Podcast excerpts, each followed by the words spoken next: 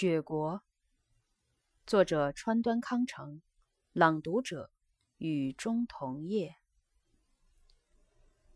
岛村头一次触到这么冰凉的头发，不觉吃了一惊。他觉得也许这不是由于天气寒冷，而是这类头发本身就是这样的缘故，所以也就不由得定睛细细打量一番。女子却在被炉支架上屈指数起数来，数个没完没了。你在数什么？他问过之后，女子仍旧默默的屈指数了好一阵子。那是五月二十三日，是吗？你是在数日子呢？七八月连着都是大月吗？哦。第一百九十九天，正好是第一百九十九天。你怎能记得那么清楚？是五月二十三日呢？只要翻翻日记就知道了。日记，你记日记？嗯，翻阅旧日记是我的乐趣啊！不论什么都不加隐瞒的如实记载下来，连自己读起来都觉得难为情了。什么时候开始的？去东京陪酒前不久，那阵子手头钱不富裕，自己买不起笔记本，只好花两三分钱买来一本杂记本，然后用龟尺画上细格。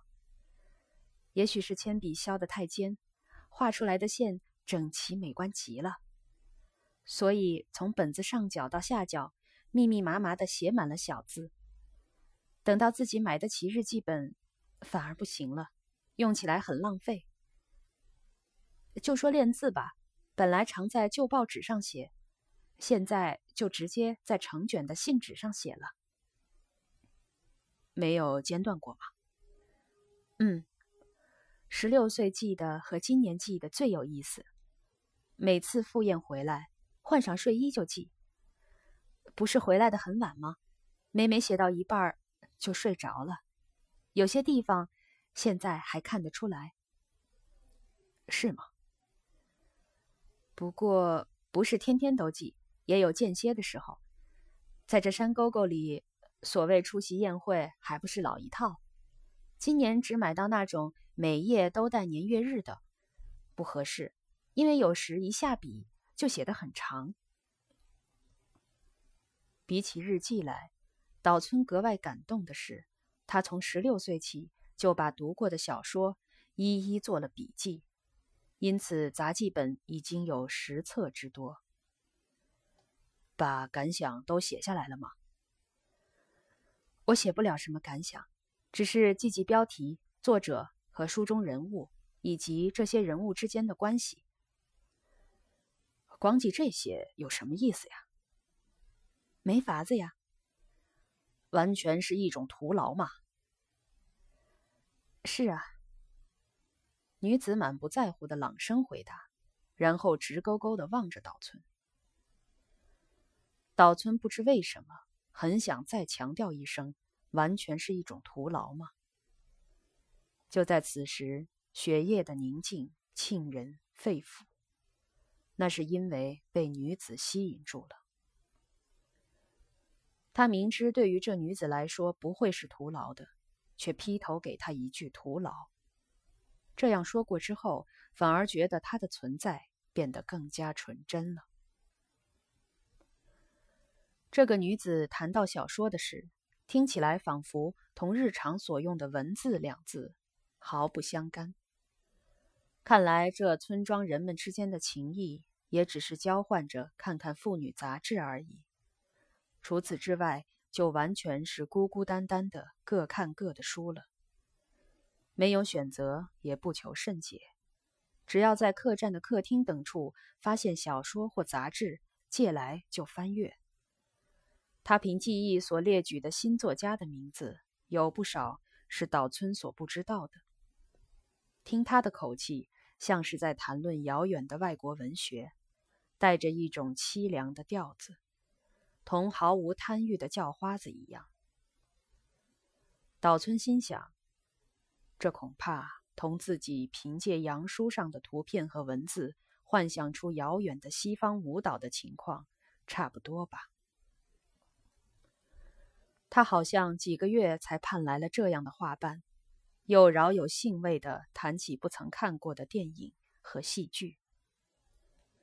一百九十九天以前，那时他也热衷过这类谈话。难道他忘记了自己曾情不自禁地投到岛村怀里的那股劲头了吗？此时此刻，他仿佛又因自己所描述的事物而连身体都变得热乎起来了。但是，看上去他那种对城市发展的憧憬，现在已隐藏在淳朴的绝望之中。变成一种天真的梦想。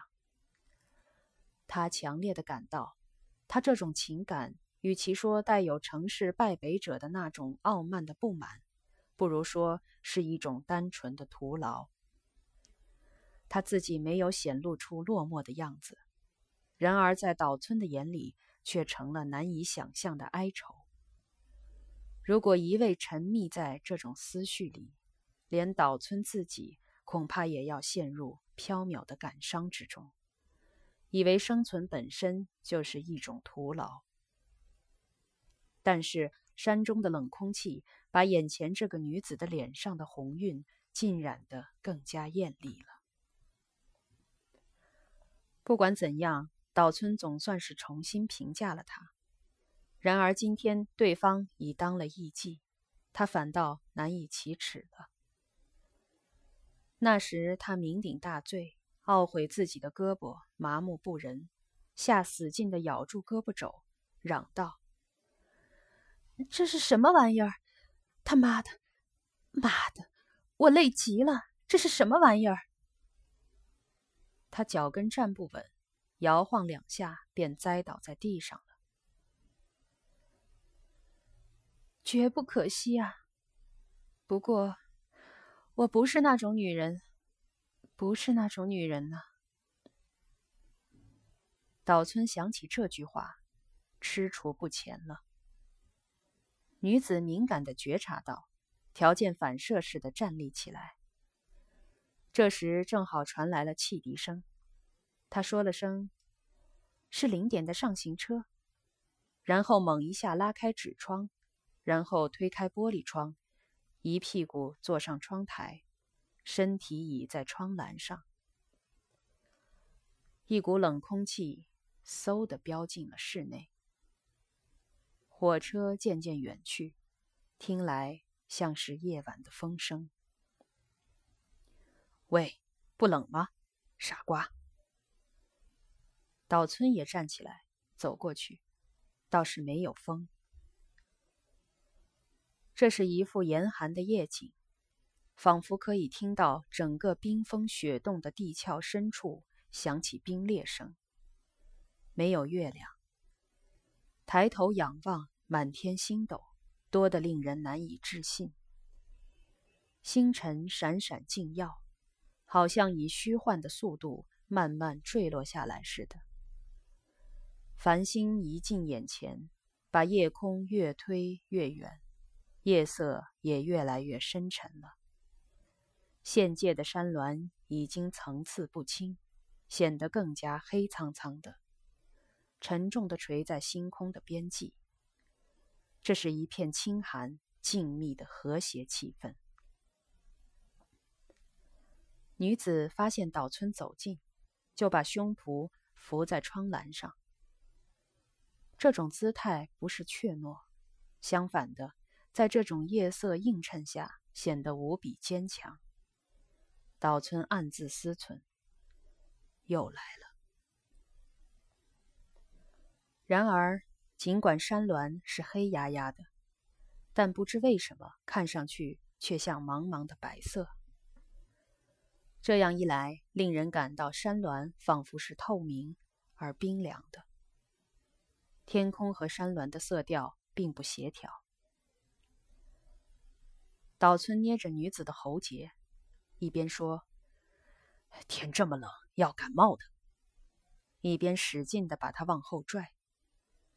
女子一把抱住窗栏，哑着嗓子说：“我要回去了。你就走吧。让我就这样再坐一会儿。那么我洗澡去。不，你留在这儿。把窗关上吧。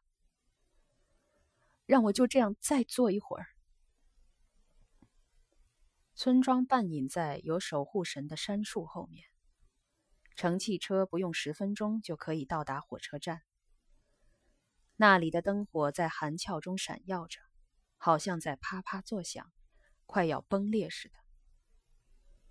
女子的脸颊、窗上的玻璃、自己的棉袍袖子，凡是手触到的东西，都使岛村头一回感到是那样的冰冷。连脚下的铺席也是冷冰冰的。他正要独自去洗澡时，女子这回却温顺的跟上来说。请等一下，我也去。女子正要把她脱下的散乱的衣裳收拾到篮子里去，一个投宿的男客走了进来，发现女子畏缩的把脸藏在岛村怀里，就说：“呃，哦，对不起，没什么，请进，我们要到那边去。”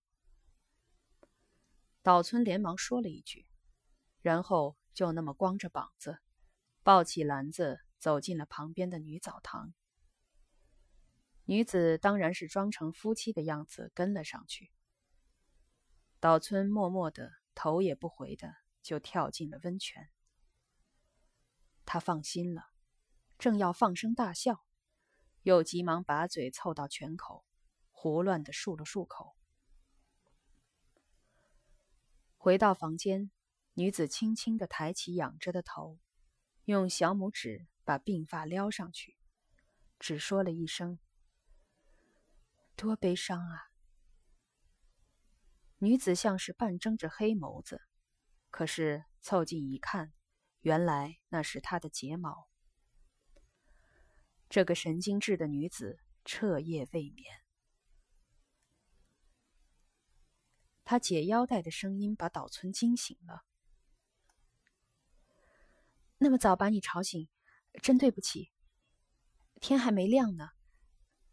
我说，请你看看我好吗？女子关上了电灯。看见我的脸吗？看不见。看不见，天还没亮吧？胡说！你好好看看，怎么样？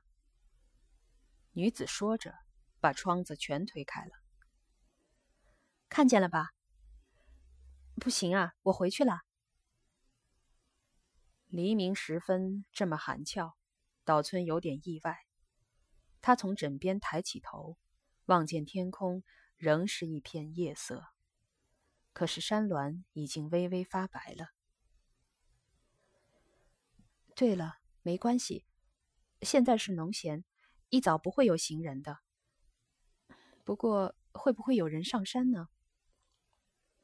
女子喃喃自语，拖着系了半截的腰带来回走动。